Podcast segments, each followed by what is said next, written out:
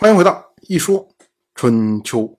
鲁国第十九任国君鲁腿进入在位执政第三年，本年春天周历正月，鲁国在准备交际的时候出现了问题。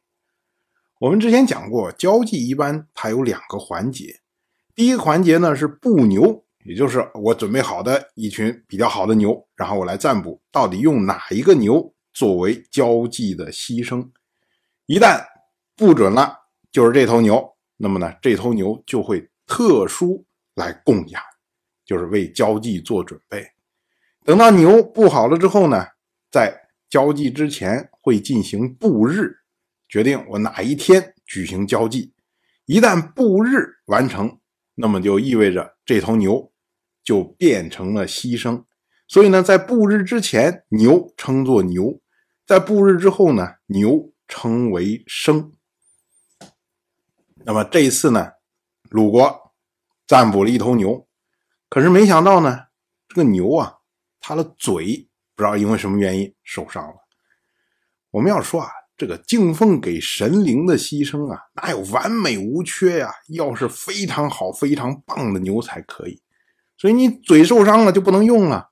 于是呢，鲁国这边就要重新占卜，用哪一头牛？哎，又把候选的牛找过来进行了占卜。又补中了一头牛，这头牛呢放起来专门养，可是没想到呢，这头牛竟然莫名其妙的死掉了。这一下这个打击可就大了，大家就会想：哎呦，这是不是说这个上天不想让我们敬献牺牲呢？所以你布一头不行，布一头不行。于是呢，鲁国就取消了交际。这种行为呢，明显这是不合礼数的。因为交际，它是一年例行的四次祭祀，这个你不能说啊，我想不举行就不举行，我碰见点问题不举行就不举行，那这是不行的。那么你布了两次，这个牛最后都不合用，怎么办呢？哎，再接着布，因为这会儿的时候离举行交际时间还早。结果呢，哎，鲁国没有举行交际。可是呢，仍然举行了旺季。这我们也说过，所谓旺季呢，也就是说祭祀鲁国周边能够看得到的这种大山呐、河流啊、海洋啊，哎，做这种祭祀被称为旺季。那么鲁国呢，它这个旺季一般祭祀的就是东海、泰山、淮水。可是呢，这个旺季呀。也是不合礼数的，因为旺季属于是交际的一部分，它是属于附属于交际的祭祀。那么你交际既然不举行了，你搞一个附属的祭祀干什么？道理上说呢，应该是旺季也不举行。所以我们说啊，就从这个祭祀活动上啊，就会看出来，鲁腿虽然继位这才第三年。但是呢，鲁国整体的螺丝啊已经松了。二是本年的春天，晋国的新军晋黑屯讨伐郑国。当时呢，晋军一直进攻到溧阳，这下呢，郑国就承受不住压力呀，于是呢，向晋国和谈。当时呢，是世会到郑国来参加了盟誓。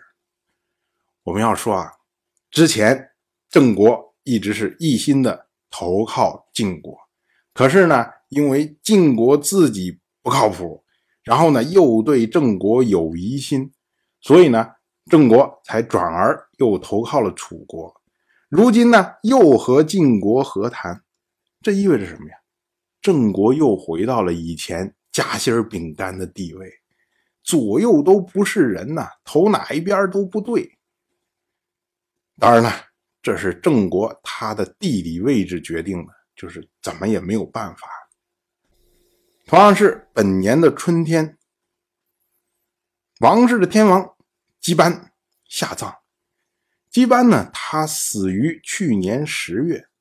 所以呢，天子七月而葬，到现在呢，完全不够七个月。我们说啊，这个王氏天王看来也开始学这些诸侯，不足月就下葬。反正呢，早葬早了事儿。这位姬班呢，他呢在位只有六年，在春秋里面的事迹非常的有限。其实啊，王室在这么六年之内的事迹，一共呢，才不过三件而已。第一件事呢，是当年齐国扣押了鲁国的子叔姬。那会儿的时候呢，是王室派出单伯去协调，也被齐国扣押。这个时候呢，是姬班刚刚继位，不知道在下面使用了什么样的手段。后来呢，齐国归还了子叔姬，又放了单伯，最后呢，算是圆满落幕。第二件事情呢，就是王室的大夫甘处，他击败了戎人。第三件事情呢？就是晋国的赵盾，从王室迎回了晋国的新君，也就是当代国君晋黑豚。所以就这么三件事儿。那么呢，我们很难判断说姬班到底在里面起到了多大的作用。我们只知道呢，王氏依照谥法，真心大度曰匡，为姬班定谥号为匡。后世则称姬班为周匡王。当然了，我就这么一说，您就那么一听。感谢您的耐心陪伴。如果您对《一说春秋》这个节目感兴趣的话，请在微信中搜索公众号“一说春秋”，关注我。您不仅能得到《一说春秋》文字版的推送，还可以直接和我互动交流。我在那里等待您的真知灼见。